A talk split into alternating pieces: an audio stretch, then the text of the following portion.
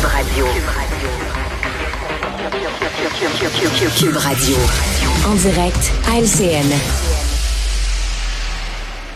C'est le moment d'aller rejoindre Philippe Vincent Foisy à 6h30. Salut Philippe Vincent. Salut Audrey. Bon, la SAQ, ça va peut-être se régler aujourd'hui. Là. Il y a le plan d'action pour réduire les files d'attente qui entre en vigueur. On va ajouter des employés, des heures prolongées, entre autres. Est-ce que tu penses que ça va faire une différence? Ben, j'espère. Sincèrement, je, je, le souhaite grandement parce que on l'a vu depuis plus de dix jours à, quel ah, point c'était compliqué. C'était le, le, bordel, des heures et des heures d'attente pour des gens qui n'arrivaient même pas à recevoir des services. C'est Passeport Canada à nouveau. C'est juste que du côté du gouvernement du Québec, on a réagi. On s'est réveillé beaucoup plus tôt que le gouvernement fédéral. François Legault a sorti la semaine dernière en disant que c'était inacceptable. Geneviève Guilbeault aussi, comme ministre des Transports, a pris euh, les choses en main, a forcé la SAQ euh, à agir. Tant mieux. Tant mieux parce que ce qu'on sentait la semaine dernière, c'est oui, oui, c'est pas, c'est pas, c'est grave, c'est plate, mais regardez, fin avril, on va régler tout ça, là, puis les gens ont juste à pas aller en ligne. T'sais, ça avait comme pas de bon sens de remettre ça, remettre ce fardeau-là sur les épaules des gens, alors que là, la SAQ s'est réveillée, va engager du monde. Ça, cet effet-là, on risque de le sentir un petit peu plus tard la semaine prochaine, parce qu'il faut encore les former, ces gens-là. On va aussi euh, avoir plus d'heures d'ouverture. Ça, ça va aider. Est-ce qu'on va ouvrir le dimanche prochain, par exemple, ailleurs qu'à Tedford Mine? Parce qu'il y en a beaucoup durant la fin de semaine qui se regardent en se disant, oh, on a un problème. On va faciliter la création de comptes. Donc, déjà là, en partant, ça va peut-être aider certaines personnes qui n'avaient pas leur rapport d'impôt, qui n'avaient pas les numéros ben, nécessaires. Ça, ça, prenait quand même quatre pièces d'identité. C'était un peu ben, compliqué. les gens trouvaient ça un peu laborieux. Exact. Là, j'ai une question quand même que beaucoup m'ont posée en ligne, celle des parents qui ont des jeunes enfants de 18 ans, de 16 ans, qui viennent d'avoir euh, le permis, par exemple, qui n'ont pas mm. encore un vrai permis de conduire, mais qui auraient obtenu la certification pour pouvoir le faire. Est-ce qu'ils vont être en mesure d'aller faire leur demande de permis de conduire? Il va falloir qu'attendre. Ça des retards avec les compagnies qui donnent des cours de conduite. Donc, est-ce que là-dessus, on va aussi avoir trouvé une façon d'aider ces mm. jeunes-là? Parce que je, tantôt, je vais avoir un des porte-parole, on va pouvoir euh, lui poser la question. Là.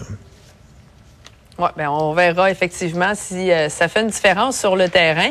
Parlons du scandale des initiations dans le monde du hockey. Maintenant, euh, tout ça a eu raison du commissaire de la GMQ, Gilles Courteau qui a démissionné. Bonne décision? Ben, c'était la chose à faire rendu là. C'est la ligue où Gilles Courteau, ça a été le circuit Courteau longtemps, mais ça ne reste que c'est pas sa ligue à lui, c'est la ligue des joueurs, la ligue de ces équipes-là. Et en ce moment, il devenait le paratonnerre de tout ce qui ne fonctionnait pas par sa désinvolture, par le fait qu'il arrive en commission parlementaire pas préparé, en disant des demi-vérités parce qu'il voulait pas vraiment le savoir. Puis ça montrait cette attitude-là au fond du mhm. commissaire qui voulait pas vraiment savoir qu'il y avait des initiations dans sa ligue, qui voulait pas vraiment savoir comment ça se passait. Tant et aussi longtemps que la business roulait comme il faut, c'était parfait. Puis on entretenait cette culture du silence-là à l'intérieur de la, JMQ. Il en devenait le porte-parole de cette nouvelle culture-là. Alors quand on parlait de changement de culture, quand on parlait de changer les choses, de changer l'air à l'intérieur de l'organisation, c'était un peu particulier d'avoir la personne qui était là depuis 37 ans encore à la tête de l'organisation pour amener ce changement de culture-là. Ce qui est intéressant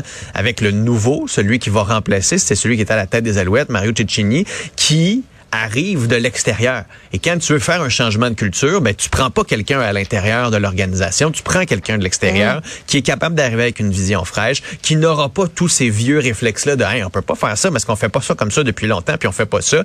Donc il arrive avec cette nouvelle vision là et c'est tant mieux. Et ça va peut-être permettre aussi de changer la discussion. On était beaucoup sur Gilles Courteau, Gilles Courteau, Gilles Courteau, ça va pas. Ce qu'il a dit les initiations, est-ce qu'il savait. Alors que là on peut penser à qu'est-ce qu'on va faire pour l'avenir, qu'est-ce qu'on va faire pour les initiations peut-être mais aussi pour la violence dans le hockey, pour les jeunes. Comment on peut améliorer cette ligue-là aussi euh, à plus long terme? juste en terminant là-dessus, quand même un peu absurde qu'au Québec, on ait autant parlé d'initiation et qu'on ait eu la tête du dirigeant de la, la JMQ, alors que dans le reste du Canada, on a l'impression qu'on vit dans un autre monde comme si de rien n'était, comme si ça touchait juste le Québec, ces initiations-là, alors qu'au contraire, ça a touché énormément d'équipes aussi mm. canadiennes. Oui, absolument. Euh, peut-être un mot en terminant, euh, Philippe Vincent.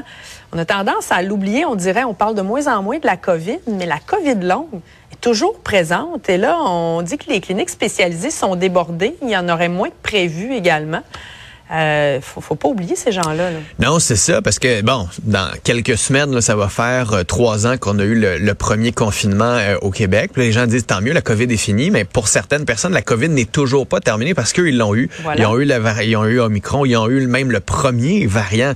Et aujourd'hui, ils ont encore ces effets-là.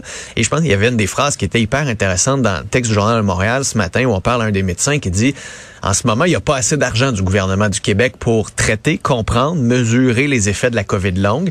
Va falloir avoir plus d'argent. Et le problème, c'est que les patients atteints de la COVID longue ne sont pas assez en forme la difficulté à respirer, sont souvent fatigués, sont souvent essoufflés, donc sont pas assez en forme pour être de bons lobbyistes.